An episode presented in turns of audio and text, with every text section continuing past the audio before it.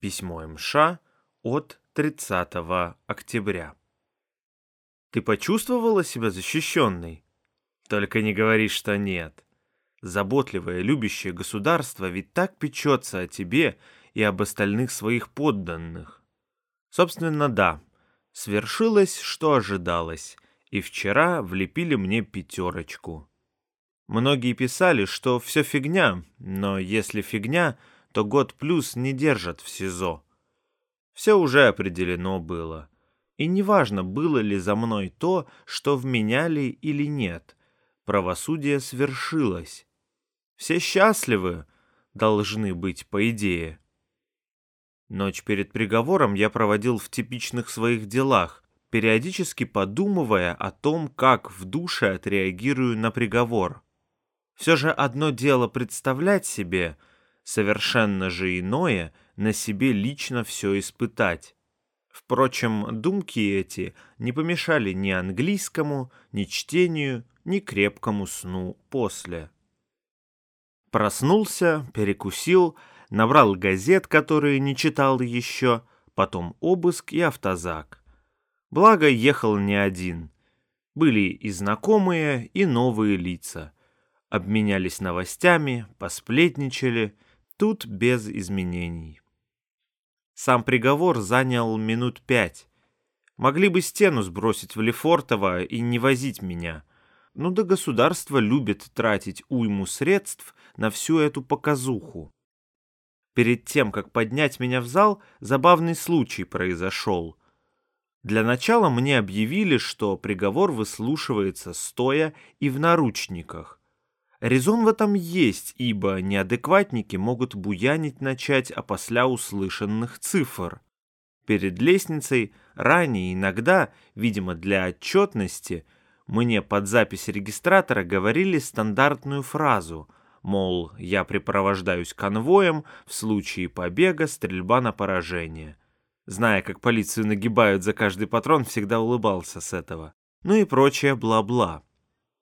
Так вот, ведут меня к лестнице, я в своих думках, около двери ставят лицом к стене. Я еще подумал, что рановато-то для расстрела. Где-то НКВДшники в гробах. Ни рано, ни поздно для расстрела никогда не бывает. Поставили, что-то там бла-бла, и слышу. Вам понятно? Что понятно? Недоуменно спросил я. То, что я сказал. Вы мне что-то говорили? А кому же еще? Как бы, когда к кому-то обращаются, то смотрят в глаза, а не в спину. Разве не так? Борщ помолчал, выключил регистратор, и меня повели в сторону зала. Забавные ребята среди тупых инструкций. Написал это предложение и прочел его еще раз. Вдруг ненароком прилагательные попутал. Светланы не было, ну да она там и не нужна была имхо. Знаю, что заболела, мне секретарь сказала. Пусть скорее выздоравливает. Приговор тут все просто.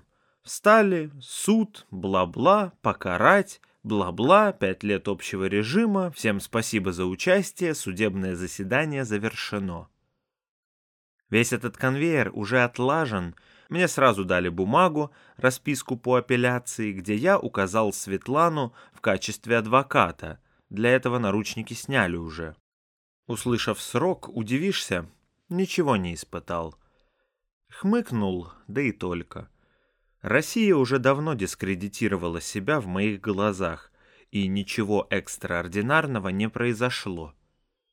В зале был кто-то с камерой, поснимал, Судья бросил на него почему-то недовольный взгляд. Скорее всего, недовольный, так как система любит все в себе держать, без огласки. Не зря же тот паренек, который сохранил Всиновский архив с пытками, объявлен в розыск. Это не палачей-извращенцев ловить и руководство карать. Своих не трогают. У судьи было много каких-то листков, но прочел он один, со сроком. Спасибо неведомому оператору избавил меня от участи выслушивать всю эту юридическую белиберду, официальное прикрытие государственного мошенничества. Меня спустили вниз, я почитал «Московский комсомолец», а потом посчитал, что, собственно, то выходит. Итак, арифметика моей жизни. 5 ноября исполнится 15 месяцев с момента ареста. Этот срок и взял для упрощения, чтобы дни не считать.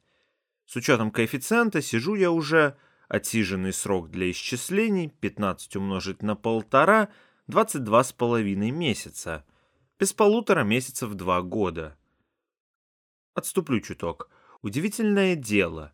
Мысли о потерянном времени мне почти не приходят. Да, порой бывает описанный тобой синдром ФОМа, но все же больше я думаю о том, сколько выиграл.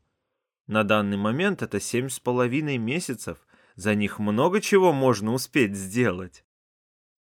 Итак, возвращаемся к расчетам. 5 лет минус 22 с половиной месяцев получается 3 года и полтора месяца. Это тот срок, который мне придется проторчать на исправлении, если от звонка до звонка. То есть в середине декабря 2024 года меня сочтут исправившимся и попросят вон из колонии. Прикинь им шаблон сломать. Ну, ребят, ну денек еще оставьте, ну позязя. То есть больше уже не будет, но может быть меньше. Во-первых, апелляция. Пока я тут буду торчать, предположим, три месяца до вынесения приговора, скостится еще полтора месяца. То есть уже в начале ноября выйду. Мелочь, а приятно. Во-вторых, пресловутое УДО. Я в автозаках эту тему постоянно поднимаю и пришел к выводу, что не такая уж и мифическая она. 50 на 50. Думаю, тебе есть резон пособирать инфу об этом тоже. Гуглинг, чатики, в поблосе спросить и так далее. Для того, чтобы подавать запрос на УДО, необходимо полсрока, чтобы прошло, и полгода пробыть в месте отбывания кары. Два с половиной года в моем случае. Ко времени окончания апелляции срок в зачете составит примерно 2-25 года. То есть пока месяцок-два поторчу в СИЗО, пока доеду, даже пересижу половину срока. Но все равно еще шесть месяцев придется посидеть. Так понимаю, этот срок необходим для того, чтобы руководство исправительной колонии сделало выводы относительно того, насколько сильно я исправился. Не будет ли страдать общество, коли явлюсь ему я раньше срока? Интересный момент. В обширном репортаже о пытках в саратовской ОТБ было в том числе сказано, что один из заключенных, который проводил пытки шваброй, был освобожден по УДО за примерное поведение. Руководство сочло, что он готов к социализации в обществе. Чудеса! Так вот, если СУДО повезет, то встретим вместе не новый 25-й год, а 23-й, что звучит оптимистичнее. Вспомнил еще забавный момент. Когда в зале суда выдали расписку, то в глазах заребило от обилия номеров статей УПК. Пока разбирался, секретарша спросил, мол, помочь ли мне? На что я ответил утвердительно. Да, помогите, пожалуйста. Заберите из этой страны. Бедняга не нашлась, что ответить. Прокурор поржала. У нее отличное настроение было, что не удивляет — еще одним заключенным в стране больше стало. План выполняется, а ее, их, никто не нагнет за оправдание или условное. Порадуемся за наших защитников же. Обратно поехал не сразу. До вечера сидел в келье, потом с часик в автозаке. Так вышло, что в одном углу оказался я, белорус и украинец — а в другом ауешные братки, которые за исключением одного очень мерзкое впечатление оставили. Прокуратура, судьи хотя бы вежливо разговаривают, а эти... Ужас в общем. Зато, пог... Зато поболтали с пареньком из РБ. Он участник митингов против Луки. Его начали преследовать в стране за свою позицию, и он переехал в РФ в надежде, что тут поживет. Наивный, лучше бы в Украину ехал. Его арестовали и готовят к экстрадиции в РБ. Рассказал об избиениях в сезона Окрестина, как их за месяц столько раз мыться водили или по трое-четверо в стаканах везли и прочие ужасы. Я много читал об этом, но впервые слышал от непосредственного участника. Жесть, конечно. Когда оказался в автозаке с нашими, лефортовскими, узнал, что одному прокурор запросил выше высшего. Максимальная санкция по его статье — 6 лет, а запрос на 7,5 лет. В этом плане у меня просто рай. Ему тоже переписку закрыли. Система меня прям любит. Приехал, вошел в камеру, сосед. Ну что? Сказал, тот облегченно вздохнул. Оказывается, у него такое же ранжирование вероятностей, что и у меня было. Запрос по мне 6 лет. Я думал, что вероятнее всего будет пять с половиной лет. Потом, что 5 и на третьем месте 6 лет. Типа, не так и плохо усё. Мы обсудили всякое разное, поведал ему байки, замутил салатик, да занялись английским.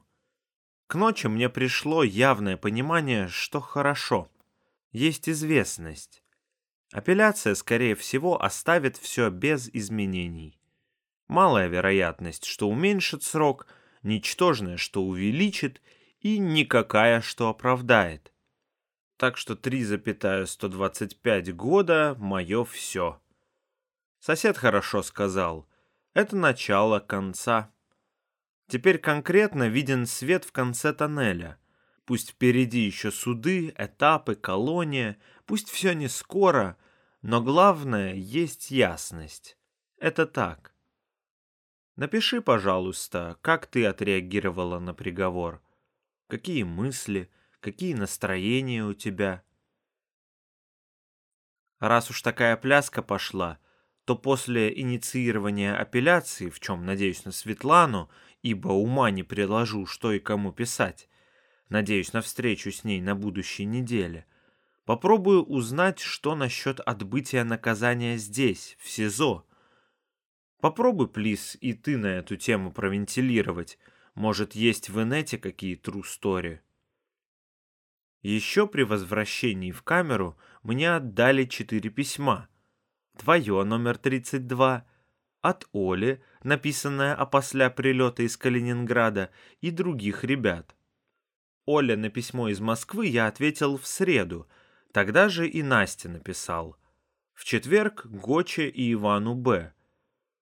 Чтобы разделить повестку, да и для надежности, на твое письмо отвечу отдельно, в понедельник будущей недели. Сейчас ночь, с субботы на воскресенье. Психологическое состояние не изменилось.